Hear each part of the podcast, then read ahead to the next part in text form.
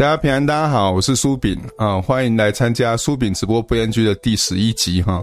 那今天我们要跟国成兄谈的题目是党国遗留的特征与党国代表的特质。现在是台湾时间二零二一年九月二十八号的晚上十点半哦。那在我们开始聊天之前，我先大会报告一下哈。我们现在订阅人数正式超过一千人哈，所以呃，我的在脸书上我已经看到那个我可以贴照片跟做网络民调哈，所以呢，我现在在。我们的频道哈已经贴了一张照片哈，是那个美国最近快要感恩节哈，感恩节附近美国都有一些采南瓜的活动啊，是一张这个 weekend 我去采南瓜活动拍的照片，还有另外一个网络民调哈，那大家可以先去看看你能不能看到哈，啊，看看你能不能在我的频道看到，也看看你能不能在你自己的。订阅的地方看到啊，如果有什么问题再跟我讲，这样。好，国成兄先跟大家问的好吧？哎、欸，这个炳兄，然后各位听众朋友，大家晚安，大家好。国成兄，我们今天、欸、其实这个礼拜的时事蛮多的哈。那，哎呀，对啊，这 所以要先谈时事也没关系啊，因为我想大家都蛮关心的。哦，真的吗？这样我们直播会很长哦。没关系啊，我特别哈，当然有些事情也是不错了，所以我刚才特别去泡了一杯奶茶。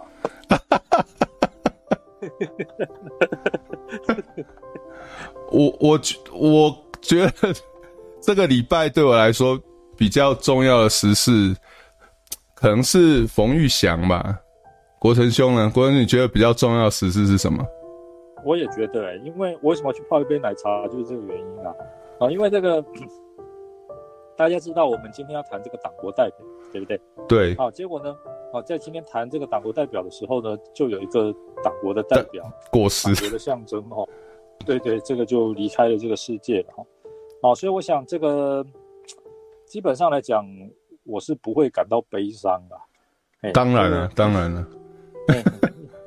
这个我我我想也没有不需要那么相怨啊。当然这个。将来如果说讨厌我的人哦，在我过世的时候，呃，觉得不悲伤，我也觉得没什么关系了。我我认为这个他的这个这位先生哦，其实对台湾人来讲哦，并不陌生啊。也就是这种人在台湾是非常多啊。然后他的事迹呢，其实也不是只有他一个人这个样子。好，那啊，在这个以往呢，我们听到这类的人哦，仗势欺人哦。啊的情况是多得不得了，只是这个是实在太离谱了，到了违反法律啊、违反刑法，这个也难以庇护的程度啊。哦，这个所以呢，呃，我觉得今天我们如果是在这个时候呢，一方面讨论时事，一方面啊讨论到这个党国代表，其实也是蛮有意义的哈。啊，不过当然呢，其实还有很多其他别的事情也都还蛮重要的啊，所以大家如果有兴趣的话。啊，或者是我们主持人有兴趣的话，啊，要来聊聊，我觉得也都非常好。不过，我觉得最有趣的就是说，他虽然说去世了，但是他的成就还是留着哎哈，就这，就是他他其实是是引荐引荐我们现在蔡英文总统回来台湾学界的关键人物啊。哎，那当然，你也可以说蔡总统本身就很优秀啊，一点五个博士，不需要人引荐也可以进入台湾的学界啊。台湾的学界难道啊，对不对？这个这个一定需这个需要有这么这样的人引荐才能够进来的吗？也不见得啊。所以我觉得这个当然当然是这样。不过，哎，今天我后来想到一件事情，就是说呢，我们谈论这个党国代表的话，其实啊。这个有两种可能性，是。然后第一个就是说，会不会说哦，就像以前我们讲那个八角章鱼一样的，因为对啊，当然是相关的，这个、对啊，太过难玩了，所以最后结果变成直播以后搞不好，哦，这个听的人减少很多啊，那这个就罪过了，哎，哦，那是无所谓啦，这我想，对啊，那本本来就够难玩啊，那个之后哦。对对，以前我们讲了一个之后，我发现我这个一直哈到今天还有很多人听了咬牙切齿，那怎么办呢？好，对不对？好，这是第一个。那第二个就是说哈，现在我们讲这个党国代表啊，或者是说这个的这种特征哦，给人一种印象，什么印象呢？就是好像这种东西已经台湾社会消失，其实并没有啊，啊，也就是这种事情哦，其实是俯拾皆是啊，还远远没有到这种已经可以开始盖棺定论啊评论这件事情的时候，所以我们现在先讲哦，好像也太乐观了，因为这还是不断的在发生当中啊，对不对？是啦，嗯，这个题目，这个嗯，好了也没关系，反正这个已经都跟大家知道了，那就 就谈一谈吧。好，除了这以外，这个这个觉得还有什么时事我们可以先讲？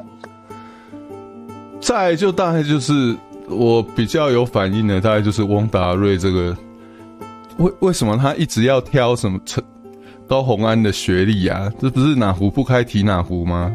而且越来。而且越越讲越像在讲某个人呢，这个我就觉得蛮有趣的。嗯，是啦，所以这个可能有可能是他跟这个高虹安可能有私人的恩怨吧。哦，也可能是哦，这是一种高级黑呀。我想这个可能性都蛮高的啦。所以国成兄不排除是高级黑，但是他为什么突然现在要高级黑？哎，这个当然我。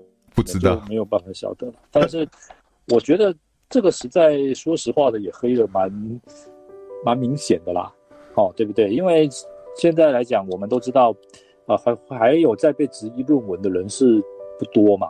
啊，当然，我们说这个质疑有没有道理，我想各位听众朋友见仁见智了。你觉得需要质疑啊，就质疑；你觉得如果是已经你已经非常认定，已经毫无疑问了，那当然也我们也不讨论，我们也。不也尊重了哈，对不对？啊，但是呢，这个特别讲那个论文哈，老实说，我也觉得真的很奇怪，因为这个高红安女士要当立委哦，其实说实话，她的那个学历并不是这么重要的，对不对？最主要也也没有，她也不也不是假的啊，对不对？不知道，对啊，国成兄，我念一下，念一下他他那个翁达瑞写的东西给你听。你你跟我说，这真的不是在呛蔡英文吗？他说，在你哈，这个你是女字的你，当然高虹安是女生嘛，在你未来的政治路，也会有人用放大镜检验你的博士学位，因为因为你的学位藏有不少玄机。好，那他就举了三个，我觉得根本就不成理由的理由。如果这三个都是理由的话，那蔡英文不是早就早就应该。爆了吗？好，那所以这三个理由我也不想要重复了，大家自己去，大家应该可以找到他的文章。然后他继续讲说，如果你想在政坛发展，对上述的玄机必须有所说明，默不作声不会让疑点消失，反而会引起选举对手的兴趣。这真的不是在讲蔡英文吗？嗯，这当然有人说高虹安委员将来是要选新竹市长。啊，所以呢，这个前途无可限量。那至少我们说蔡总统他将来也不选了啊，所以呢，这个我们也很难说啦。啊。但是，我个人认为啊，这个其实跟今天我们讨论的题目都是有关系的。就是说呢，你这个党国哈，其实在台湾存在了那么久，它的一个非常重要的影响哦，就是关系跟特权。嗯，这点是非常清楚的。所以，哦，你这个有没有学位？哦，以前来讲，当然有学位，哦，这个关系跟这个对有关系有特权的人来讲，当然就更加的稳固嘛。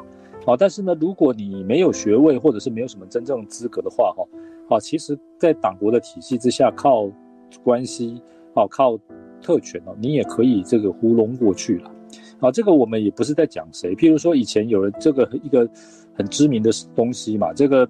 现在听众朋友如果比较年轻一点，可能已经不晓得了。那我跟大家再重述一下，就是这个甲等特考这件事情啊，对不对？啊、这个甲等特考啊，哦，在以前来讲是一个被后来称为黑官漂白的制度，所以就被废掉了。那这个甲等特考其实就是用这个博士论文，好，然后专门为人量身打造，让人去当高阶文官的这种制度嘛。这个道道地地当然就是党国设计的啊。啊，党国体制之下啊，然后你那个时候能够通过甲等特考，啊，这个能够拿到这个这个任官资格的人，哦、啊，难道有什么是所谓的台派吗？那根本不可能的事情嘛。台派的，啊，啊，你得了博士，啊，回到台湾，对不对？你能够全身而退，不会像，啊，不会这个死在台大校园就不错了，对不对？啊，那这个还不要说谈什么甲等特考。所以我的意思就是说哈，像这种就是看身份讲话啊，因为身份就可以讲话啊的这种状况，其实就是党国的一个特色。那今天其实，在台湾来讲，你说，啊，今天我们讲到党国代表，我个人认为，想要跟大家报告的一件事情，就是说哈。这个以前呐、啊，这个的党国社党国社会哈、啊，有哪些特征，哪些这些问题哈、啊？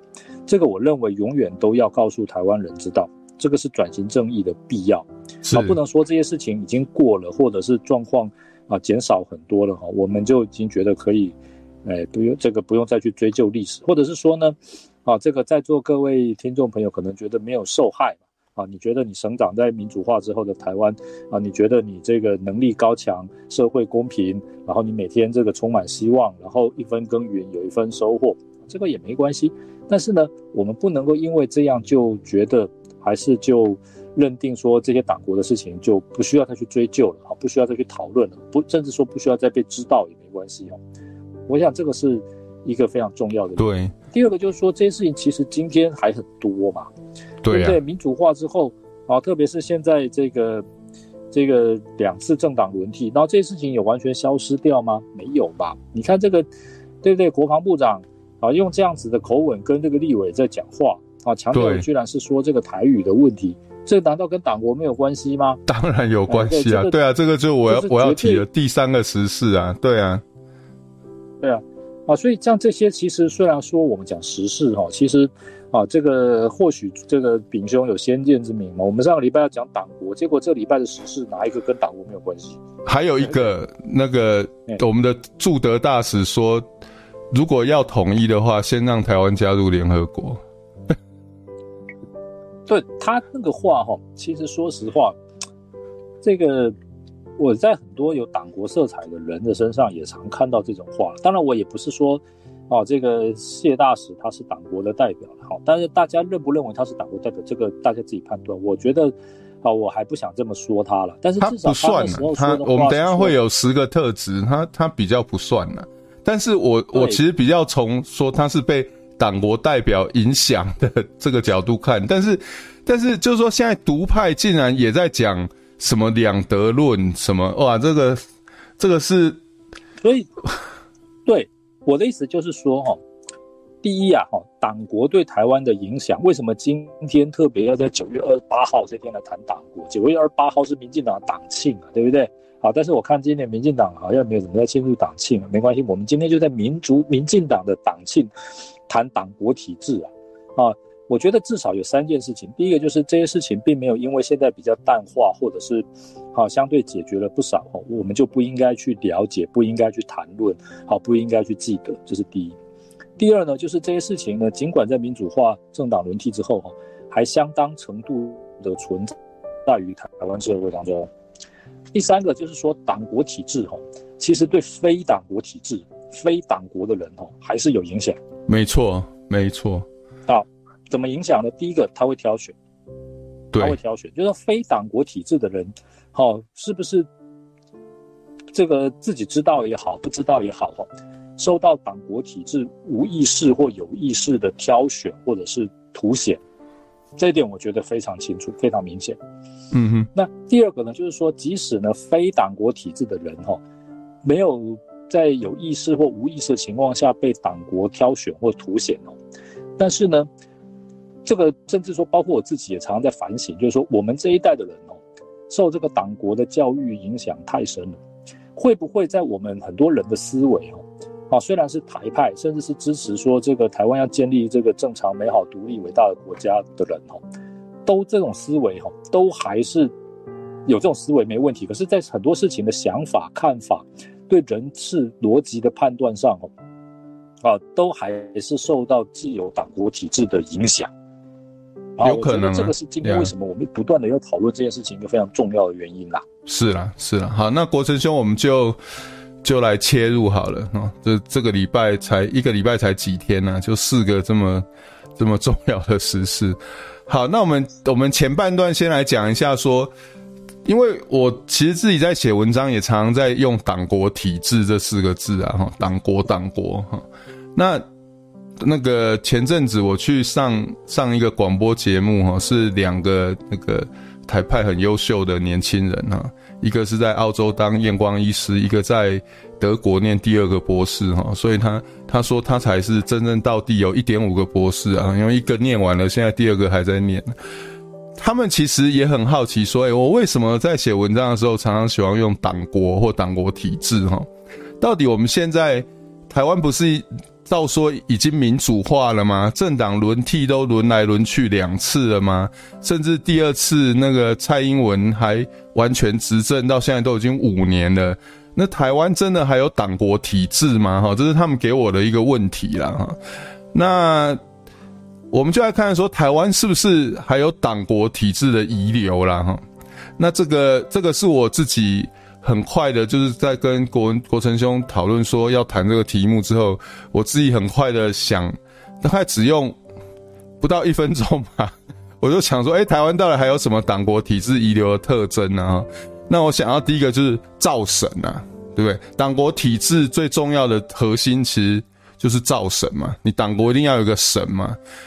那台湾还有没有在造神？那造完神之后，当然就是盲目盲目团结在这个神之下嘛。所以盲目团结也是一个党国遗留的特征嘛，那当然就是有事的时候就要护这个神嘛，就要护主嘛。那护完之后呢，就是不管发生什么事，都是要推这个神出来嘛。这个神做完两届总统不够，你还要继续让他做，而不然这个神不做总统之后怎么办哈？所以我我觉得说，党国遗留的特征对我来讲，第一个就是围绕着造神的这些特征，包括盲目团结、护主跟回锅啦。那国成兄觉得呢？我觉得对。其实啊，先跟大家讲说，台湾为什么会这个陷入这个党国体制之中？哦，起源于就是一九四五年之后啊，这个台湾这个脱离日本统治之后，被中华民国接收嘛。那中华民国来接收台湾，一开始是先以党的组织，就是三民主义青年团，啊，作为这个在这个正式接收，然后日本撤退之之后正式接收之前的一个。这个临时政府组织嘛，啊，所以这个党这个东西其实是优先于中华民国这体制先进入这个台湾。嗯哼。那后来呢，当然这个中华民国在这个盟军的支持之下接收台湾，啊，成立行政长官公署。那当然国民党的组织在台湾就大举发展了。那因为这个当时台湾的法律地位其实是有所疑虑、有所变化的。所以呢，这个到底台湾是不是中华民国这个合理的领土啊？哦，这一点其实是不是完全没有争议的。我想听众朋友对这个其实应该都很清楚。但这个其实当时这个中华民国政府也很清楚这一点嘛。啊，所以呢，他就在台湾里发展这个政党的组织，尤其是中国国民党的组织，哈，啊，来这个相当程度强化中华民国在台湾的统治正当性。啊，这个当然讲到中国近现代史，如果大家有兴趣的话，以后可以专门来讲。那到了一九四九年呢，这个这个中华民国在中国大陆的内战整个失败了，败逃来台湾了。那怎么样能够维持它的合理性统治？对内最重要的就是造神。所以党国哈，第一就是造神，造神就是党国的特质一啊。这个这个党国的特质一就是造神。你这蒋中正先生吃掉了整个中国大陆嘛？你在军事上，在政治上来讲，这个没有理由说他不要负最大的责任。好，所以换句话说，即使是在当时的国民党党内哈，也有很多人认为说他其实也不再适合领导国民党。好，那怎么办呢？好，这个最重要的怎么样让他能够重掌国民党的领导权，然后重掌这个还已经剩下很小一块的中华民国的领导权，唯一的作为就是造神嘛。嗯哼，那这个大家听说，哎呀，这个张国成，你又在讲这些历史，这个我们都知道了。可是呢，你看在台湾的历史，经过了数十年哦，有没有人一败再败，选举几乎很难赢，还是被大家觉得他一定是救世主，一定要提名他？有没有这种的？有啊，有啊。大家自己判断嘛，以后会不会有？现在有没有？这个大家将来都可以看的啦。这个就是党国遗留的嘛。将来哪一个政党哦，好提名那些选举很难再赢，很少再赢哦。不是说这些人真的不好啦，而是选举的时候真的是有那个运势，有的有那个环境哈。啊，这个我们不姑且先不谈，就是说，啊，这个常常在提名这些明明事情就是做不好的人，啊，或者是说选举常常没有赢的人哈，认为他这个用很多方法来美化啊，认为他这个就是这个可以接替重任啊，可以这个承担这个大局，有没有这种是状况？而且 无可取代，一定要是他无可取代啊，这个就源于这个当时这个对蒋中正先生的造神，他对他的造神形成了党国，党国又啊协助帮他造神，就是啊这个失败不能怪他。啊，造神第一个就是这个神要怎样才能变成神？第一个，这个人哦，具有无以伦比的能力啊，哦，对不对？无以伦比的能力，啊，这个还有无以无比无以伦比的特质，哦，对，能力跟特质，东征北伐，剿匪抗战，战无不胜，对不对？好，然后然后看看鱼儿往上游，哦，对对对，只不过当时还没有说他有什么学位就对了啦，好，那这个。那这是事实啊，这里没有说他有什么学位嘛，哈，就是第一个他，哦攻击卓越，有无与伦比的特质嘛，好，对不对？这个对，这个这是一个第一个原则。第二个就是说他的这个意志非常坚强，啊，意志非常坚强。那这个或许我们也觉得，你要能够造神，老实讲，你要在位置上能够坐得住，哦，好，也不是一般人有办法的。像你我，老实讲，就算被人家拱到那个位置上，哦。哦，说老实话，说不定也坐不住。哦，绝对不行啊！就我们如果说真的有有现在这些人这些事，我们自己早就丢脸丢脸死了。对，而且先先不要讲丢脸啊，就是说你那这个造神，我们刚才讲，这个人必须要有无以伦比的能力跟特质嘛，对不对？对，对，至少人要让人家认为他有这个无以伦比的特质。第二就是他有很大的功劳，对不对？对啊，这个功劳就是你看嘛，东征北伐、剿匪抗战都是靠他嘛，党都快要垮了啊，也是靠他的，对不对？其实根本不是这样啊，东征北伐靠的是苏联的力量，靠的是甚至中国共产党的合作嘛。对、嗯，那个抗战那不用讲，是美国跟整个同盟国改变了二次大战的局势嘛，对不对？嗯哼，啊，所以呢，这个蒋中正先生是参与其中的人，但是啊，这个任何合理一点的历史学家说这个他有很大的功劳，我认为这个都有问题。那同样的。台湾现在有没有人不断的就是，好美化这个这个我们的神的那个时候的这个努力，好把一些跟他没什么关系的事情加到他头上，比如说啊，只有他愿意出来承担，忽略说那时候其实有很多人也愿意承担这种事情，嗯哼，对不对？有没有这种造神？我讲的是蒋中正先生，大家不要误会了。好，这个就是说，好这个。可是，可是你看，其实很像，对不对？这造神的模式其实很像。欸、有没有人说那个只有他来才有黄，才有足够的钱，那个才不会破产？哦，那跟黄金有什么不一样呢？对，不对？哎、欸，我、欸、其实我也是在讲蒋中正，大家不要误会。对，大家不要误会了哈。那第二个哈，就是说你要造神哦，神本身也要有点特质。除了刚刚讲那个，第二个就是脸皮要够厚。对，所以我说像你我这种人，就算被就真的有那种运气哦，被人家放到那个位置上，我看也坐不住。为什么没有那个脸皮？没有那个脸皮，真的没有那个脸皮是没有办法。其实哈，说实话，就我现在对中国近现代史的研究，我认为蒋中正先生的脸皮哈，还没有他儿子蒋经国先生来的厚。嗯，这个蒋中正自我的检讨、自我的反省，对他的手下的这些高级干部哈。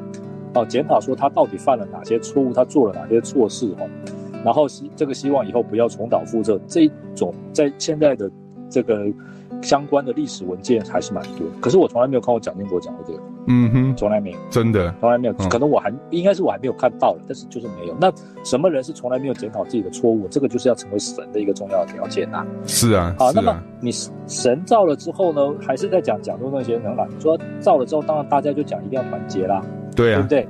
一定要团结在他周围嘛，因为这个，好，你现在还要再分裂，你就等于是要亡党亡国了嘛。好，所以你现在就是大家都要团结。那这个团结当然不能说错了，但是这个团结也不代表你对这个最高领袖哈都不能有质疑或者是批评的声音。哦，不行啊，不然就背刺啊。赢了都是他的功劳，输了更需要他，所以不管赢跟输都是要他这样。赢当然大家要支持他，输怎么还？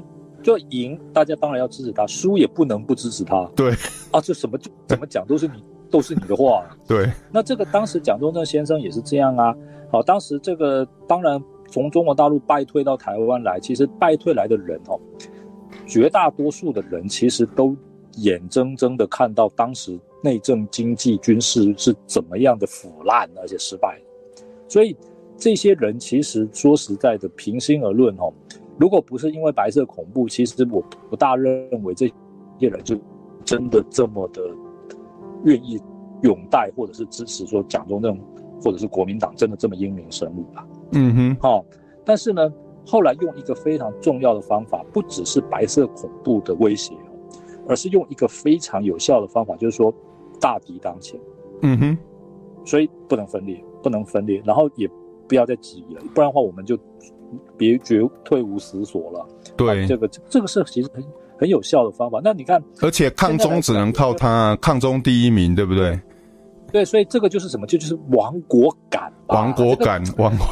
对啊，这个蒋中正先生是卖亡国感第一名。实际上当时他也讲过，中华民国已经亡国了。是啊，是啊。过了，所以，所以，所以你如果没有亡国感，你如何要大家亡命团结？没错，我也必须要承认，就是说当时的中华民国的局势也是真的很危险，是事实。嗯哼，啊，这也是事实，的确很危险。所以当时的人有亡国感，啊，说老实话也无可厚非，因为的确状况是相当危险的。如果没有美国力挺，哦，啊，说实话的，这个亡国感是有真的。就说有亡国感没有问题，但是解决亡国感的解方，就是说，就是因为你。你已经掌握所有权力了，结果被你搞到亡国感这么重，那为什么解方是说说要要继续拥护你？这个我就是我就觉得有点奇怪，就对。哎，对，我们还是要再强强调一下，我们是在讲蒋中正 啊，因为蒋中正先生同时的年代，另外一个国家建立叫以色列嘛，嗯哼，那以色列从一开始也是强烈亡国感，对，这个在各个方面的力量啊，人力物力，这个各种形式都是。十足的具有亡国的可能嘛？那当时来讲，这个以色列是一九四八年宣布独立的嘛？一九四九年中华民国退到台湾来，一九四八年已经败相毕露了。所以其实这局势是很接近。但是呢，同样面临亡国感的以色列人，有没有说他要盲目的团结来造神？说，好，你这个 Ben Gurion 这种人就是不可以挑战他，好，一定要拥护他，完全没有这种事啊。是啊，好，那这个他们现在的历史当然也说，当时哈这个各路人马哈，啊政治混乱，相互挑战，然后这些东西其实造成了很多不必要的损失。但是事足以证明说，他们没有要造神，嗯哼，他们没有要造神，然后好，他们也没有要这个盲目的团结在他身边，甚至一开始的时候，他们的宪宪政制度就是建立了一个就是一个多党内阁的制度嘛，嗯哼，因为它是比例代表制，不是说谁当选总统就可以掌握国家的大权。啊，所以这个政党永远就是在那边吵来吵去啊，啊，这个当然啊就很难造神了，啊，就非常难造神。所以我以前常跟我的朋友说，我说以色列代表有一任的代表，啊，在台湾，他说他很羡慕台湾，他说台湾的政治实在是太团结了。嗯哼，哎，我是不是我想很多政治人物都，很多掌权的政治人物都很羡慕在台湾掌权的政治人物了。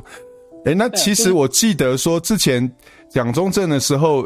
有人出来要挑战，也是被当成背刺啊，对不对？孙立人啊，是不是？这个这个背刺的人其实有多有有很多嘛。有一个人哦，啊是蒋中正先生最重要的干部之一嘛，就是陈诚先生嘛。嗯哼。啊，蒋中正先生还任任命他当台湾省主席嘛。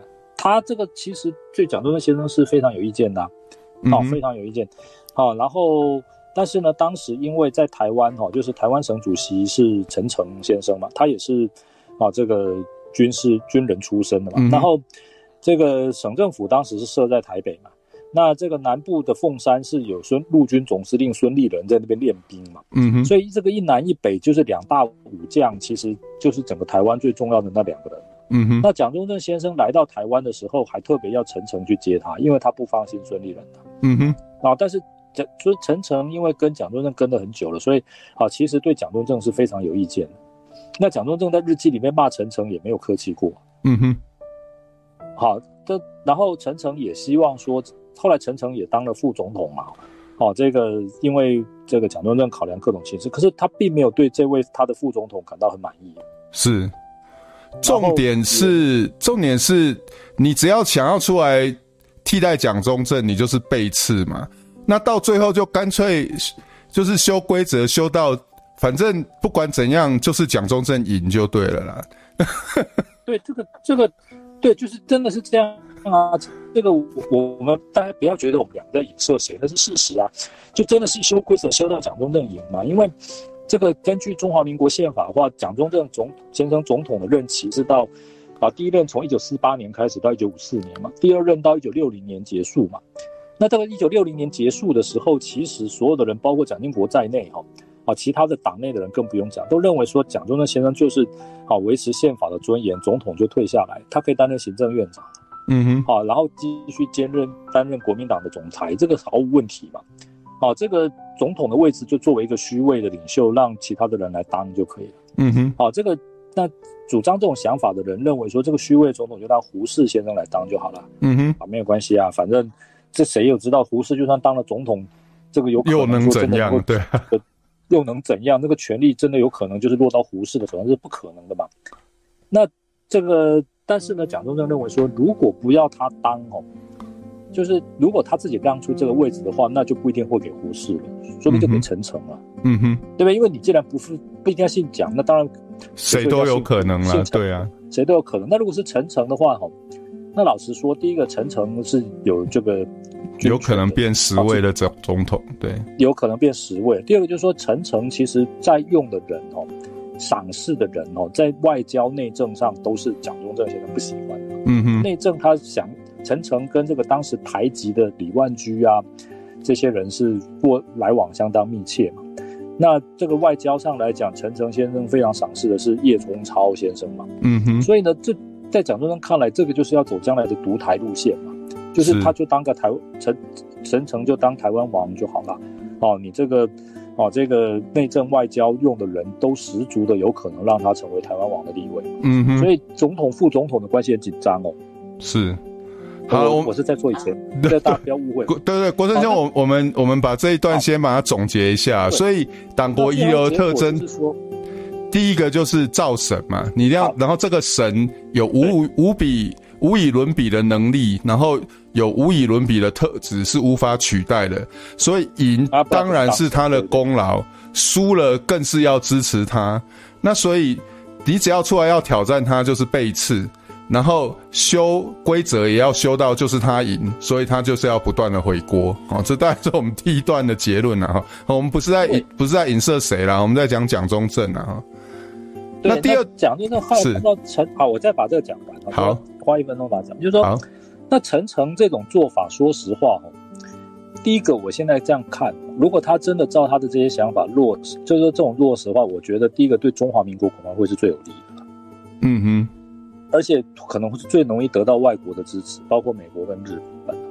啊，所以呢，在这种情况之下的话，就蒋中正先生就当然他有他的理由了哈。所以呢，最后结果就是护主嘛。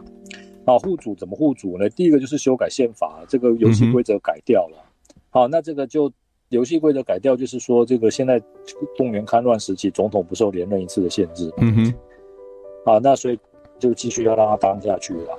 好，那这个这个第二个就是说，国家没有蒋中正先生是不行的。好，没有他是不行的。好，那这个就是所以这这个造神呢，第一个就是无与伦比的能力嘛，第二个就是不管胜败都要挺他嘛。是都要这个团结他嘛？第三个就是说没有他是不行的，嗯哼，没有他是不行的，所以要改游戏规则。但是为什么没有他是不行的？老实说，这个理由哈，这个时候就要跟大家报告了。我还是在讲以前，大家不要误会，就是说这个理由哈，没有他不行哦。常常很多人会讲非常牵强的理由，但是牵越讲这个牵强理由的人哈，越会被认为这就是什么？这就是忠，对，忠，哈，所以呢。到到时候反而会看到这种牵强理由大行其道，因为大家要竞相表忠。嗯、那牵强理由多了之后，你讲一个比较合理的理由，反而不见得会被重视。好，这个就是党国为什么台湾开始稳固形成的原因。是啊，是啊，就是你一定要指鹿为马，你才会跟其他人不一样嘛。你如果只是讲道理，说哦，应该要应该要挺挺挺讲啊。哦那你就跟其他人一样啦，你一定要用那种非常不合理或是非常夸张的理由去挺，这样你才是你才是蒋军嘛，哦，或是蔡军嘛。你如果指鹿为鹿，那人家想你第一个这有什么忠不忠？你就是照照着讲而已啊。对啊，指鹿为鹿有什么稀奇，对不对？你这个你如果指鹿为鹿，那我你只是忠于中华民国，甚至忠于国民党，可是不一定忠于我蒋某啊。是啊，是啊。一定是这样子的。好，我们来讲讲党国遗留的特征。我整理了第二大块，基本上就是国成兄之前一直在讲的“立出一孔”。因为你党国体制一定要能够掌握利益，不然你的统治基础要从何来？所以立为了要利利出一口，你当然很所有重要的民生必须的企业一定是国营嘛。那国营等于党营等于私营嘛。那你很多事情一定是掌控国家资本嘛。那你所有东西都掌握之后，你就很容易用政策去图利或是处罚特定的企业或是人嘛。我觉得这是党国遗留的第二个特征啊，国成兄觉得呢？我认为“利出一孔”这个原则哈，其实是非常重要的。这个大概我记得在我们第一次碰面 讲那个二零一二大选过后，我们就讲，就是百分之八十的利益丢到百分之二十的人身上。对，这当然只是一个比方啊，不一定是这个数字了。但是就是多数的利益放到少数人身上，那这少数人就是听话的人，服从游戏规则的人。嗯哼。然后呢，你还要有一定的强力手段哦。让这些其他的人哦，必须要来服从，好，这个你的游戏规则得到这些利益。如果说呢，他不用服从你的游戏规则，也可以，啊，柳暗花明的话，那你这个也无效。对，你这个也无效。所以你的这种强制的力量哦，好，不只是用来消灭反对你的人，而是要逼着所有的人朝着你要他们走的路在走。对，好，这个是我们现在讲立出一孔的进化的说法。好，这个以前那个说法大家都很清楚了。我看这个网络哈，我甚至有的时候在这个有一次我在这个在外面吃饭，听到有旁边有人在讲利出一孔啊。哦，真的吗？感激涕零啊。对，那其实讲的就是我们在讲的东西啊。那现在来讲，我们发现，就说经过这么多年哦，就说除了我们之前讲那套没有变，就没有那个说法没有变的，就是说哈，你这个统治者哈，你的强力手段，除了在消灭这些不肯指鹿为马的人以外哈。还必须要让这些觉得说我不拿你的利益，我只要过得下去也好，我也不想拿你的利益的人哦，不可以过不下去。对，那你还是要照着我的路在走。对，所以呢，你党国体制其实这个从陈仪进入台湾之后哦，它采用的就是社会主义的统治经济。这个“治”是那个制服的“治”，嗯，啊，不是治理的“治”。也就是说，所有东西全部是这个行政长官公署公营公卖。专卖专营，后来二二八事件就是因为这种事，直接导火线就是香烟，好跟所有的物资的专卖，实际上就等于是抢劫。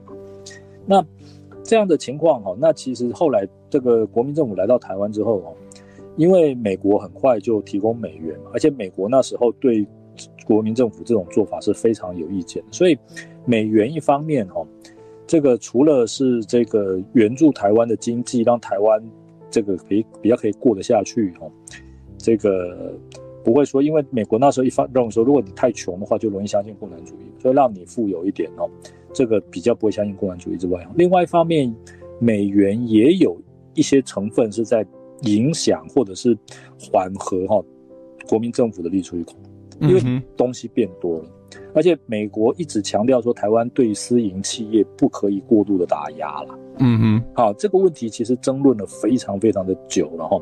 其实到了今天，还有没有这种争论？我我我都很怀疑了。当然啦、啊，当然。那那这个当然这个，所以呢，国民政府来到台湾之后，其实讲白色恐怖不只是抓那些所谓的思想有问题、通匪还是什么的人。其实你在经济上有什么问题，你不听他的也照抓啊。像这个很多银行啊，什么彰化银行、华南银行，以前原来台湾。经营的台湾人就被干掉了，被赶出去了，还是被怎么样？对啊对对，然后那个香蕉的出口啊，对，不对？对对，所以这些如果大家有兴趣的话，我们都还可以讲。所以党国体制其实这个建立起来，这个是一个非常稳固的基础，而且还有一个非常核心的原则，就是说哈，其实统治者也都很清楚，就是指鹿为马、造神，要大家团结互助哈，也不是所有的人都骗得到，很多人哈。其实也是表面上相信，可是心里也知道那是胡说八道。但是所以呢，你不能够光靠威胁，也不可能光靠欺骗。你靠威胁的话，因为外面有个更大的敌人，嗯，对不对？你威胁太猛了，杀的太猛了，抓的太猛了，这个外面的敌人来援救，对不对？来起来这个里应外合了也不行啊。所以还是用利益来绑。对。好，还是用利益来绑。我们之前讲那个眷村啊，就前几集讲的眷村什么，眷村改建，其实都有对，都有那个味道。其实，在眷村改建之前，就让大家随便占地来盖房子，其实也是一种等于用利益来绑的方式。你台湾人随便占地来盖房子试试看，违建马上给你拆掉了嘛？对，啊，对不对？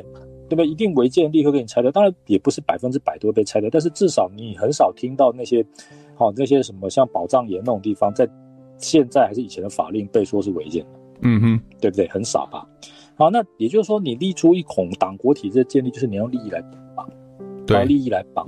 那变成说，你听他的话，愿意指鹿为马，或者是啊愿意听话的人，就会得到利益。那现在真正让台湾有这种情势哦，有比较根本改变的是李登辉时代，嗯、那真的就是自由私私营企业，好、哦，这个什么电信啦、水什么航空啦，啊，行动电话了，部分开放民营，对，金融。哦，那个有些是几乎就民营的门槛就很低很低，嗯哼，你都可以民营。那就是反正让大家就是高中大学啦，诸如此类的东西。那时候大家才轰然发现说，哇塞，台湾原来这么多立出一孔的东西。是啊，但是其实还是不够。其实到现在还是很多立出一孔的东西遗留嘛。但是就是说，毕竟。改也没有全部改完啦，能够改到这样，嗯，我认为说以他执政的时间能改到那样，特别是改他自己，我觉得已经很不容易。之后也没有人继续改了嘛。之后改的就只是相对于他来讲，那都很 marginal 了啦。嗯哼，好，那重点不是这个，重点是说哈，现在的台湾有没有人还是用这种方式在巩固他的支持，在巩固造神，在巩固盲目团结，在护主？有没有这种人？当然了。有没有这种人？有没有人想要继续做这些事情？我想大家自己判断吧。啊，大家自己判断了。啊，对不对？我讲，大家不要误会，我讲的是国民党。啊，那个，比如说那个前不久，你看嘛，这个张亚中教授主席败败选，他就说我没有网军呐、啊，对不对？我没网军，我没有像朱立伦网军那么多，整天在那边做广告 抹黑我，说我红统，对不对？哎，这个大家都可以去查的，我没有。这个对、啊、这个随便乱讲的，这个这个在大家 Google 都可以查。他我在讲他国民党，他不要误会，他不要误会。好，立出一孔，这个是很重要的。好，对啊，然后政策图利啊，对不对？那个有没有说那个？哎、欸，奇怪，那个买买外国疫苗就说那个买贵了会被骂哦，啊，买某一家的疫苗就说，哎、欸，当初不是说不管多少钱都要买哦，这个。很多啦，这个不用我们自己，我们不用讲这么白吧？大家，大家是自己去看，自己去想就好了。像比如说以前你出国一定要搭华航嘛，对，这个公务员出国一定要搭华航嘛。然后你这个这个公务用车啊什么一定要用裕隆嘛，对。那后来是裕隆的产能实在也跟不上，所以说才没有办法百分之百做到这一点。嗯哼。好，那像这些事情其实非常的多啦。好，这个。这一定是使用国产，那当然我们就有一个很崇高的目标，就是说呢，要这个扶植本国产业，啊，这个扶植本国，这个就是保护主义了。这个其实也不只是台湾，很多国家可能都有这样子的概念。但是哈，我要跟大家讲，比如说韩国，好了，韩国有没有保护主义？韩国当然也有。日本有没有保护主义？日本当然也有保护主义，这个大家都很清楚。但是，但是，但是，但是，但是，重点是什么？就是他们保护主义依归保护主义哈。还是要顾虑到国家现实即刻的利害啊。嗯哼，没错啊，就是说重点重点，就是说你这个迫在眉睫的威胁，你说你要等到国造东国产的武器出来，那这个就不行嘛。韩国、日本他们也不会也不会傻到这种程度嘛。嗯哼，对不对？我我最近在写一篇论文呢、啊，这个论文的题目比较有趣，是比较说韩国跟台中华民国都以前都几乎同一个时间得到 F 一零四战斗机嘛，但是两个国家，我们是纯粹从美国拿，就是我纯粹白拿，那日本不是啊，日本就说啊，这个我们还还是挑一种好了，之后来他们就派了一个团到美国去挑。就说看看哪一种飞机是他们比较适合。后来他们一开始不是选做 F 零四，他们是选另外一种。可是后来爆发一个问题，就是那家公司好像有点贿有贿赂的嫌疑。后来他们就为了表示撇清嘛，啊撇清。我我我是在讲日本买飞机，大家不要想东想西，不要想什么什么什么那个都不要不要想别的。就是说后来呢就爆发丑闻，就是说那个原来就是想要采用的，好像有贿赂政治人物的嫌疑。后来他就临时就全部说的。防卫厅长官啊，这个这个空空航空自幕僚长，就是空军司令都辞职，然后又派了一个新的团去。那新的团的话就啊决定采用 F 一零四，可是他决定采用 F 一零四的话，他说你这个可能还是用国造哦，可以提升我们国内的技术。啊，但是这个提升国内的技术哦，这个还是要跟美国好好的谈好哦。啊，不能说我们这个这个呃安全的防卫啊，这里其实也是很重要。所以啊，一方面来讲就是国造归国造，还是继续在接收美国援助的 F 八十六。嗯哼。好，那所以呢，最后结果是他到国造，可是他就拿到这个 F 一零四的时间比中华民国晚三年。嗯哼。他如果要白拿，当然也可以，但是他决定要国造，可是他并没有因为国造，他就就大家停下来等国造也没有了。嗯哼。好，我这个论文大概已经写了快，这个大家如果有兴趣的话，以后啊这个可以，因为那个会发表，那个是中研院金石所的一个公，这个将以后会发表，就啊这个我的意思就是说哈，其实。这个你立出一孔的一个原则哈，还除了刚才讲，就是说我们刚才讲造神、盲目、团结、互助这三件事情，对不对？嗯哼，对不对？那这个是对人，那你党国体制就是说，连对这产品都有这三种现象。是啊，造神、盲目、团结、互助。回国，对啊，你就是只能他已经到了这种程度了，就是说不只是对政治领袖，连对一些产品都有这种现象了，这当然就是党国独一无二的特色吧。是啊，好，所以所以你说韩国是威权式嘛？韩国光州事件，啊，济州岛事件，老实讲，那个对内的镇压，济州岛事件镇压也不会比二二八事件手软到哪里去。那这个它里面后来这个。这个韩战之后哈，这个所谓的扫荡这个亲共分子啊，这个灭共团的这个，啊，这个老实说，白色恐怖这个杀的人哈，这个冤枉的人数不只是大家熟知的光州事件，好而已，其实是相当严厉的。但是为什么他没有形成党国体制？因为他本身从开国到从大韩民国独立到现在，他没有办法造势。嗯哼，李承晚是国父，后来也是被人家干斗下台啊。好，朴正熙老实讲是韩韩国灿江奇迹的一个重要推手，谁在造他的神？没有嘛，对不对？那这个每一任的总统，很多下台的都是锒铛如玉，哪有在造神？他们就是没有党国，所以他们就造不起神。嗯哼，没有那个体制，所以造不起神。但是我觉得这里面会不会有有文化的问题啊？这个文化的问题啊，我认为这当然也很重要。文化当然跟这个列宁式政党啊，或者是什么，嗯、当然也有关系。文化跟体制也没办法完全分开了哈，这个、上下交相融。这个对对，这个当然呢，这个文化就是说，为什么台湾就是这么得天独厚了哈？哦，其实大家都讲得天独厚，我们讲得天独薄，为什么这些不好的东西在台湾都特别？都可以存活那么久，其他国家好像扫一扫就把它扫掉了。那台湾为什么得天独厚？啊，这个我觉得，当然第一个就是文化的问题了。啊文化其实影响非常大。那第二个当然就是说，有没有人还刻意的在维持这些东西？当然了，当然，对不对？不过我认为，主要是这些东西看起来也是有效啊。就连在民进党这种，照说应该是比较反。反党以反党国起家的结果，哎、欸，这些东西移植进来，既然也是也没有任何排斥作用啊。好，我稍微给你挑战一下。嗯，我认为啊，韩国或者是任何国家的领袖，如果觉得知道有这么好用的工具，嗯，好，包括可以把自己造成神啊。嗯哼，然后让大家盲目团结在我周围，然后又来这样护我哈。嗯哼，那我相信只要能够做得到，我相信没有国家领袖不行。哦，当然了、啊，但是问题他们就做不到嘛。对对，对那像我看普京啊，俄国总统，我看也有点这个味道。对，但是当那当然，第一个是因为俄罗斯有这个党国的传统也很久，因为他苏联统治共产党。对。但我认为一个最重要的重点，韩国为什么没那么彻底，没有像台湾这样？那这个我觉得是什么东西？我觉得在于人民呐、啊，哦，这个领袖可能都想这么干，如果有机会可以这么干，代价又不用很大。我相信当领袖的人不会排斥这样，但是把这让大家变成，把它弄成是一个神，好，或者是团结在我周围。但是问题说人民不讲不同意呀、啊，嗯，对不对？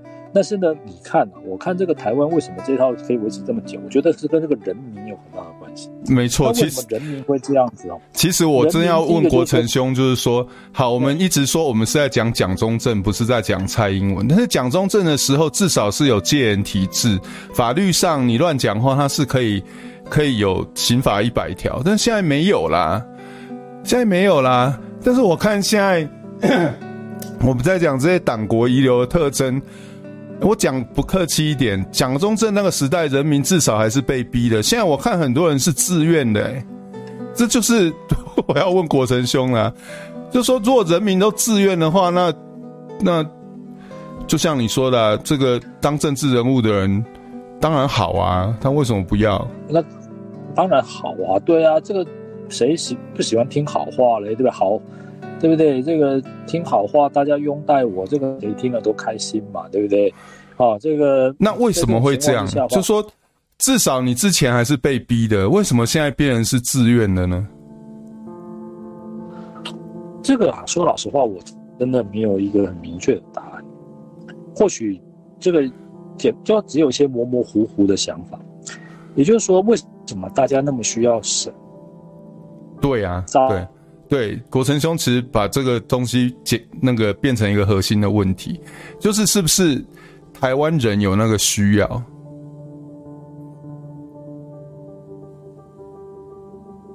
这为什么大家这么有需要？我认为，Hello，喂，国成兄，你的声音刚刚没有听到。我现在只有一个模模糊糊的看法，就是说，可能第一个就是从以前到现在，哎，听得到吗？可以，可以，可以。Hello，可以。哎，喂喂喂，听得到吗？可以，现在可以。继续了哈。好，我就是说，好，简单那讲就是。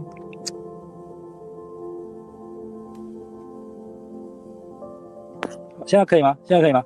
可以。现在可以吗？可以。可以吗？可以。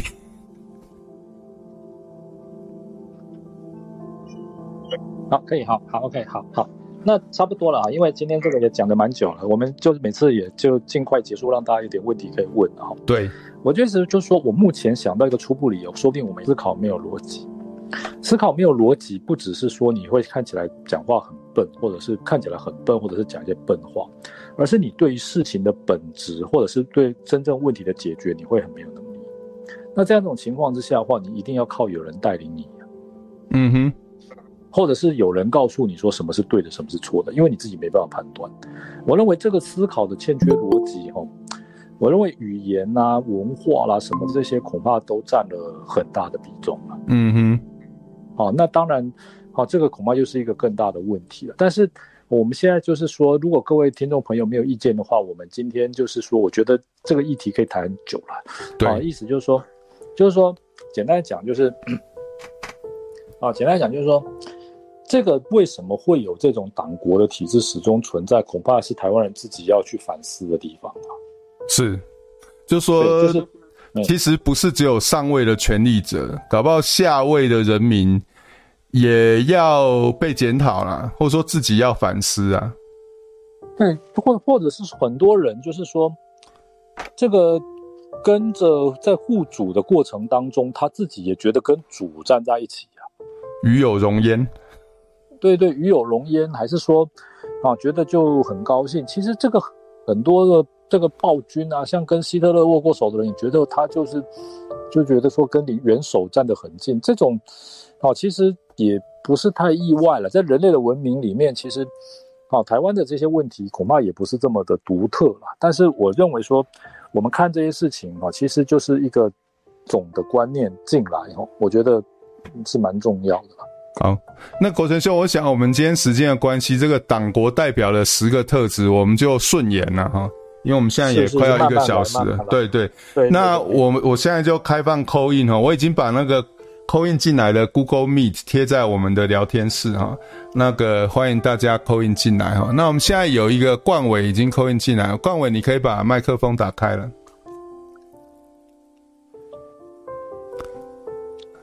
冠伟你在吗？OK，冠伟，冠伟有听到吗？好，可能暂时断线，没关系，我们要不然就先下一位好了哈。哎、欸，没有下，现在目前没有下一位。然后目前没有下一位，OK，好。那国成兄，我们开麦克风吧。我们来聊一下，我们来聊一下那个教师节好了。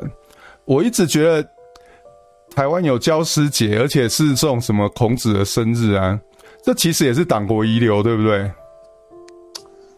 啊，这个说老实话，孔子哦，在中国的历史上是很被误解的一个人呐、啊。那现在大家所理解的孔子，大部分是朱熹所要告诉你的孔子啊。嗯哼，啊，所以这个就是借牌了，就借牌，对对对对，这其实说老实话，借牌也是党国的特色，没错，没错，其实也不是大家。也不是那个本来的东西嘛。中华民国，我们以前讲中华民国建国史，也不是原来那个东西嘛。是啊，对不对？是啊。那现在到了说，你说什么什么民什么党，是不是也是原来那个东西？这个我也搞不太清楚了啦。所以，也就是说，借牌这件事情其实是很常见。那教师节这件事情，其实我认为哦，你为什么特别要找孔子的生日啊？恐怕还是说为了要跟中国连结。而且而且以前那个地方首长还要穿成那个哦，实在看不下去的样子去祭孔，欸，尤其你们台南那个祭孔是哇，这很夸张，对啊，规模浩大。那个全台湾大概规模大概除了台北的祭孔，是因为是总统啊，或者是担任主祭官。那那个台南的祭孔好像以前都是内政部长当主祭官的啊。那个祭孔甚至说在以前很长一段时间，孔子的直系嫡系子孙。嫡长子还可以享受部长级的待遇啊，对啊，对不对？一直到李总统的时代才给他废掉，所以也就是说，这种尊孔哈，恐怕也不是说真的去理解孔子在说什么。因为如果你真心读《论语》的话，那你会发现其实很多事情是是会打脸的啦。但是这我认为是跟中国连结的关系啦，要跟中国连结了。哦。OK，好，那我们现在又有人 call in 进来了哈，那个。音，你可以把你的麦克风打开了。Hello，Hello，老师好。说，嗯，我我想就是我觉得我自己作为一个台湾人啊，然后活到现在的反思是说，我觉得欠缺的是 critical thinking。嗯。那因为这个词中文翻的很不好，所以我用英文来说。嗯那因为缺乏这样子的一个工具嘛，那所以我觉得会导导致说自我的评价系统不好，就是没有这个缺乏自己去评价事情，然后去定位自己的这个系统。所以我的问题是想问老师是怎么去建立起来自己的这样子的想法，然后怎么开始有可以有自己的观点这样子。哦，OK，好问题，谢谢。好，那我们先接几个问题，我们再一起回答哈。那个冠纬，你可以把你的麦克风打开了。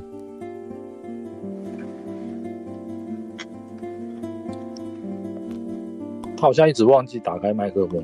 冠伟跟易伟，你们，你们 OK？易伟，易伟打开了。好，不好意思，我也是在快 call in 的时候才开始讲，所以前面有点状况外。但是刚刚提的关于教师节的这个问题，其实我一直以来就有一个好奇的点，就是说，呃，孔子的思考真的有价值到从两千年以来就一直强调啊，他多伟大，多伟大，超伟大的，但是也没有看到。西方社会从一直推崇亚里士多德两千多年的这种情况，嗯哼，感觉孔子的这种思想某种程度上就只是用来控制人民，或者是教育人民，把它变成人民，就是说统治阶级希望人民做的这个部分吧，就是天地君亲师的这种阶级概念吧。我在我的想法对孔子的这一些的看法是觉得是这样子，不知道两位老师是怎么看的？好，了解。好，那国成兄，我们先来回答一下问题好了。那个 critical thinking，呃，基本上就是逻辑思辨啊，哦，然后怎么样有那个批判、批判能力，然后进而产生自己的想法。哎、这个这个是不是跟孔子推崇的东西其实是相反的啊？所以这两个问题是不是可以合起来谈呢？国成兄觉得呢？第一个哈，什么是批判性思考？这个有一些方法。哦，今年的暑假的时候，我曾经去台南市的客家委员会，他们办的一个工作坊，居然要我去讲批判性思考。哦，真的？哦，那我那个是真的是，我就一早开车去讨，开车下去讨论这件事情。那我有做了一个讲义了，哈，那个比较简单，简单的讲，哦，啊，如果我们要真的达到这个 critical thinking 的话，哈第一个我们要有辨别事实的习惯跟能力。嗯哼。那怎么样能够辨别事实？或者是尽量察觉事实的这个习惯跟能力，这个有一套方法。好，那这个我那时候有讲，现在大概时间的关系也晚了。如果有机会，我们以后再讲。那第二个就是要训练基础的逻辑能力啊。嗯哼。好，那基础的逻辑能力，当然 啊，这个逻辑是一个博大精深的学问，但是一些简单的方面，我们也可以去。让让自己具备这样的思考嘛。第一个就是三段论嘛。嗯。那第二个就是避免套套逻辑嘛。嗯哼。好，然后这个论述要有一致性嘛。好，什么叫 consistency？internal consistency，external consistency。对对，避免这个不一致嘛，然后避免自相矛盾。哎、欸，其实我有我有一些文章，我再连接给大家好了。我大概有这方面相就。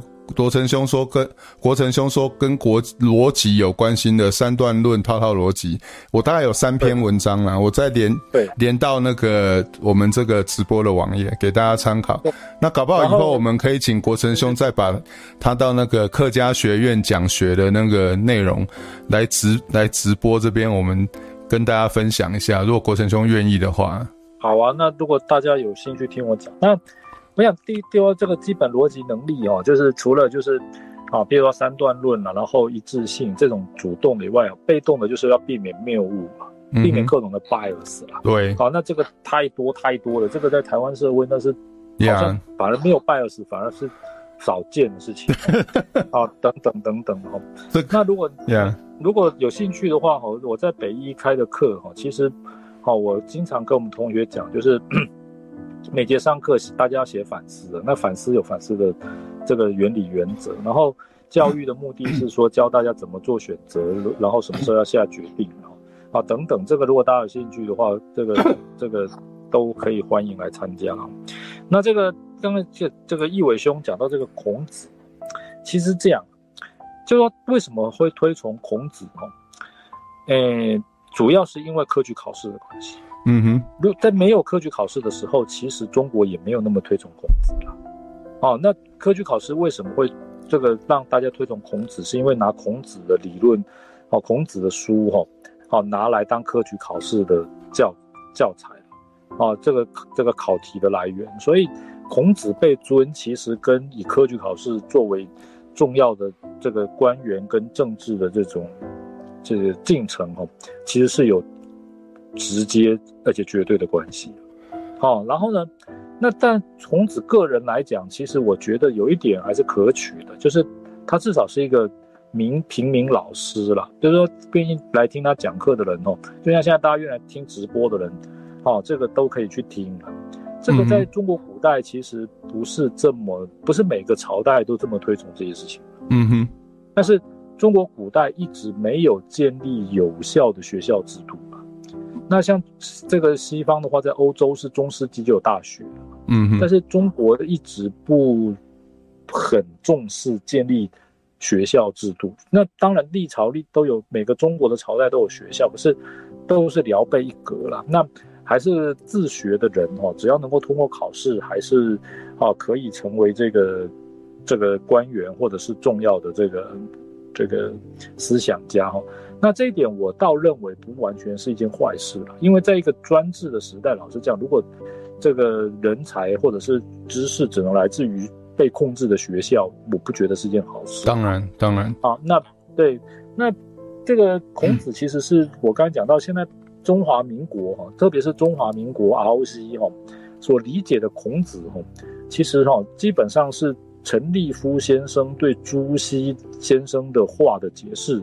嗯，好，然后才带给大家的，就大家的孔子其实是这两个人的，都是借牌的，借牌在借牌，借牌跟加料啦，其实那个都都是那种，比如说那个芒果汁，可是实际上是芒就是芒果香料调水了，并不是真的芒果榨出来的汁啦，是这种概念的东西。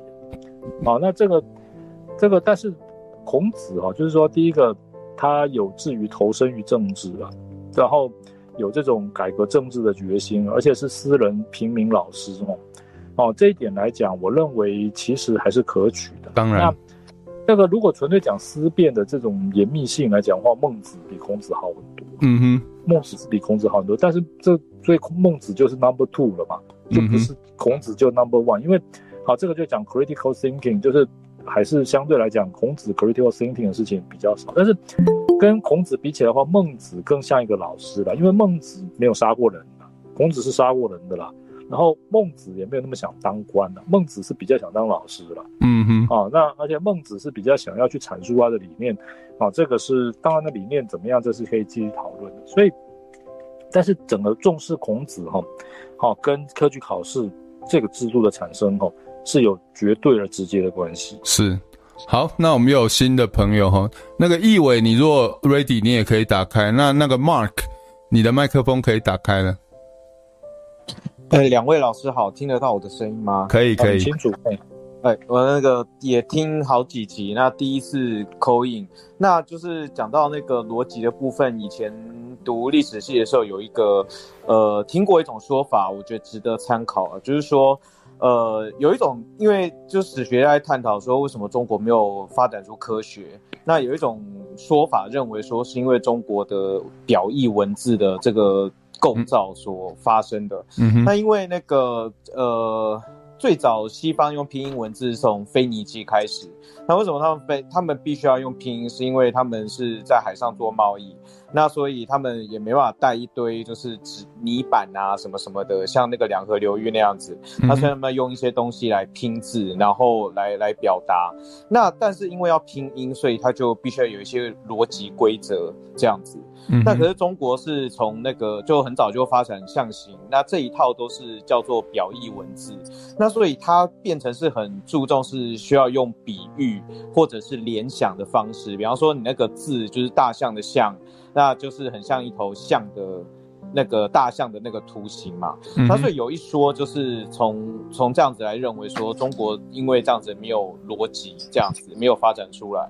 那我觉得回到就是现实生活中的经验，我觉得也蛮吻合。就是说，我觉得我们的呃整个舆论或者是一般大家的的的对世界理解的方式，很仰赖用比喻，而不是用。逻辑基本的逻辑，比方说排中率，嗯、就 A 不可以同时既是 A 又是 B。嗯，像这种很基本的逻辑，就是呃，并不是我们很用来去分辨或者是把事物做分类，然后去去去去了解的一种方式。我觉得大家都是用比喻啊，比方说那个呃总统就说他是某某董。哦，然后那个行政院长是总经理，就一定要用这种比喻来，嗯哼，好像才能够去去掌握这件事情的本质。可是其实大家都知道，这个其实落差很大嘛，民间公司跟行政部门。然后我们从小的，尤其是在那个学校的教育，国文国文这一科，我觉得也可能也是一个很大的原因，就是呃，他用。文学的的的这个形式，但其实去偷渡中国的思想，嗯哼，然后中国历史本身也是，就是呃，春秋战国的那个名家有在讨论逻辑嘛，白马非马，但是这一派就是后来儒儒家独尊以后就认为说他们都是搞文字游戏，所以从此大概就没有人在讨论逻辑这件事情了。啊，这样子，那又因为我们的国文教育。啊，然后把儒家的东西，对，也是独尊儒术给巩固下来，那所以都都塞了这些东西。那像我们考从小到大考国文，就变成是、嗯、呃写景、比喻跟呃呃描述当做论述。对，就你明明其实都只是写感受的东西，但是把它它的评分方式还有它的教育过程中，好像。你这样叫做写论述，然后呃，我们学很多古文嘛，什么过秦论啊，然后那些就是，其实然后什么上下，像刚刚讲到上下交相者也是唐太宗，忘记哪个家伙跟跟唐太宗讲的事情这样，所以他其实背后其实是可以讨论，这应该是赛局理论。嗯、哦，那或者说过秦论，你呃不，你要去吸纳东东方六国的人才，这应该是你可以从人力资源的角度去讨论。但是我们的国文科来来来教这些东西，然后他把它当成文字的呃艺术在教，就哇，嗯、你看他用很漂亮的文字来讲这个观念，可其实这个观念可以应该背后有很多逻辑或者说批判可以衍生，甚至可以去 challenge，加他。他这个是不是可以成立？对，所以我觉得这是整个就是大概我们的文字世界啊。所以我这两年是蛮认同苏炳老师你说就是要学英文这件事情。嗯哼。所以我自己也开始就是花蛮多力气。对，那我觉得是文字的构造跟我们的语言文化可能是一个很深的原因。这样，谢谢。谢谢，谢谢。我我认为是啊，这个、我认为是啊。呀、嗯，yeah, 就是我我其实。联考考最差的就是中文啊，其实也不是我不会啦，我中文写应该也还可以啦，但是我点考分数就最差，因为他考的东西对我来讲就是莫名其妙嘛。我记得那时候还会有那种阅读测验，然后叫你读完一篇文章之后，然后选择题问你说，请问你读完这篇文章之后，你的感觉是什么？诶，我的感觉还要老师告诉我，而且有标准答案呢，这 就是我们的中文教育，国珍兄。刚才这个有权兄讲的哈，其实说实话的哈，这个这种中文教育是中华民国独有的啦。对对，哦，真的是中华民国，因为老实说，科举考试哈还是考论述，嗯，是考论述。科举考试是绝对不会去考什么过秦论那些唐宋古文八家，那是绝对不可能。你如果那样写是会是是轻的话是。你的考卷会被贴上那个蓝，就是贴在一张蓝色的档上，就代表说你是这个是失格。重的话，你是会你是会有罪的。那个是不能乱写的，因为你随便乱写什么书的话，那个就好像考官就说你是不是特别写给考官看，代表你是谁？因为科举考试是要密封的，好，是你所有的考卷都是要重新有人抄录过，防止认笔记。如果你特别写这些，那你有作弊的嫌疑。啊，所以那是很严重、很严重的。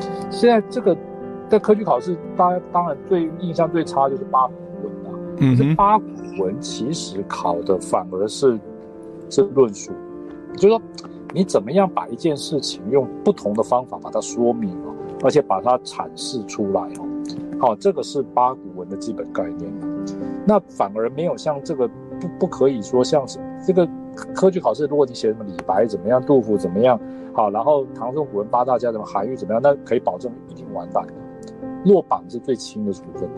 好，那现在来讲，中华民国的国文教育这么在乎唐宋古文八大家，这么在乎苏东坡，然后这么在乎这些，好，这种既不文言也不白话，然后既不这个抒情也怪怪的，然后论述也空空的哦，这个真的是中华民国国文教育的独特的特色，并不是真正，甚至我看。PRC 的国中文教育都不是这样。不过我我我讲一点支持一下那个 Mark 的说法，因为我记得有一次哲学星期五是请那个蒋蒋伟文老师来哈，然后他是同时是台语认证跟跟好像他也教越南文哈，他就说他比较越南跟台湾的所谓的国语教育了哈。那个，因为越南是用罗马字拼音，所以他们基本上认字的部分，大概国小二年级就认完了。所以国小二年级之后的所谓的国语教育，就是开始在讲那个 information flow，然后再讲那个语言的逻辑，哈，语言的解析，哈，语文学语言的逻辑。就是说，因为他国小二年级之后就不用再认字了，所以他们自然而然在国语教育就要加入一些比较高阶的的方选。但是相对中那个台湾的所谓的国语教育呢，一直到一直到高中二年级都还在认新的字，因为我们的字不是拼音文字，所以你基本上整个台湾的国语教育，因为你不是拼音文字，你是这种。表意文字的关系啊，你你一直到高中二年级，你都还还在认字，你当然就没有办法去教一些比较高阶的方程了。所以我认为文字本身可能也是有某种局限啊。所以中国也是在简化文字嘛。国成兄觉得这样讲有没有道理？没错啊，在越南改那个这个现在的越南文，他们以前也是用汉字的。嗯哼，那越南为什么改那个字？其实跟他受到那个法国的统治其实影响很大。是。那法国其实这种西方的教育，其实就是西方文化共同特色，语言强调资讯流嘛。嗯哼，对不对？而不是强调说你这个文字本身的形态嘛。对，对不对？那其实中国古代来讲的话，文字本身的形态叫小学，就是文字学。嗯哼，好、哦，这个科举考试也不考的，其实也不考。那这个真的是，哦，这个好的，有有机会讲就这个 ROC 的中文就就还可以讲很久。是啊，是啊。好，那易伟，易伟，你从头到尾麦克风都没打开，你要打开吗？还是其实有？我刚刚有讲过了。哦，你讲过了。谢谢啊。好，谢谢，谢谢。好。那我们今天时间也差不多了，所以我们还有一个后半段哈，党国代表的十十个特质，我们就以后再谈吧。那今天谢谢大家来参加我们的直播了哈。那国成兄，你还有什么要跟大家？是老师是，嗯，我最后有一个，我想我想要知道我该怎么办，就是如果啊，嗯，我。我看到，因为今天讲的是党国的精英的代表嘛，嗯、那很久以前老师您有写过一个台派的代表。对。那如果我发现这样子的人，或我，哎，我注意到这样子的人，我应该怎么对待所谓台派的精英的代表？这样。我觉得，我觉得。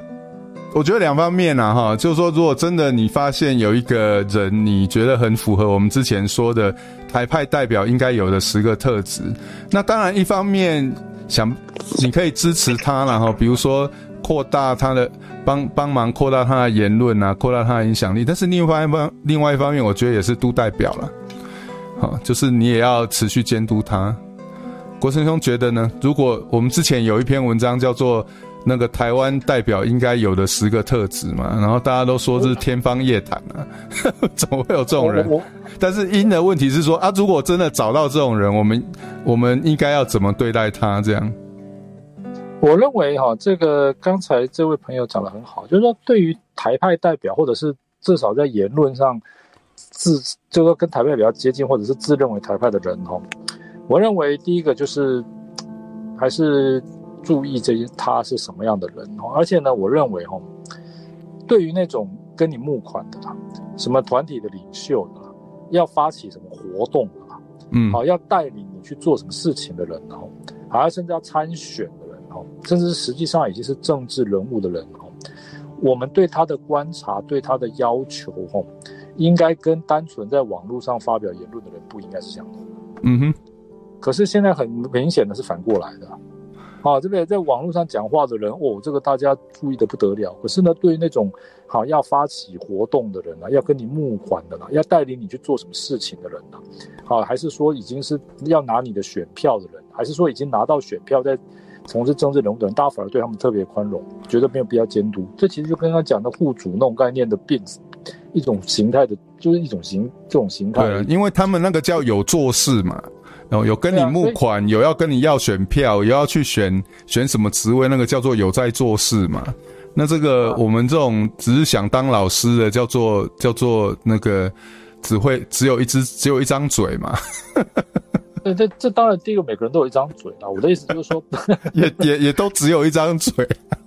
对啊，所以所以我的意思就是说哈，其实呢，这个如果真的看到了有这种可以足以代表我们，就说这种台派的价值的人哦。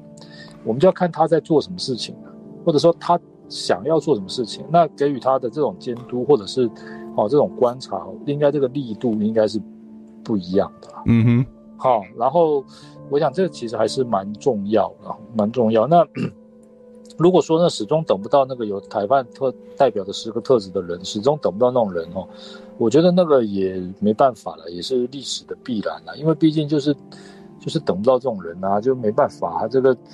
这个土壤啊，这种气候就是不适合嘛。你在平地就是种不出苹果来嘛，这个是本来就是这样啊。那这也也无可奈何了。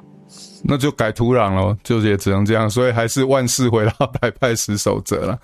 对对对对.好，那今天谢谢大家陪我们来聊天呐哈，那以后有机会请大家继续来参加这个书评直播不 NG。那我们现在订阅超过一千啦，算是第一个里程碑达到了，但是我们还是希望说能够继续扩大啦。所以大家如果如果觉得说周围有适合的人哈，可能也麻烦大家推荐我们的直播给他们啦。那今天谢谢国成兄，谢谢。好，谢谢，谢谢，好，拜拜，拜拜。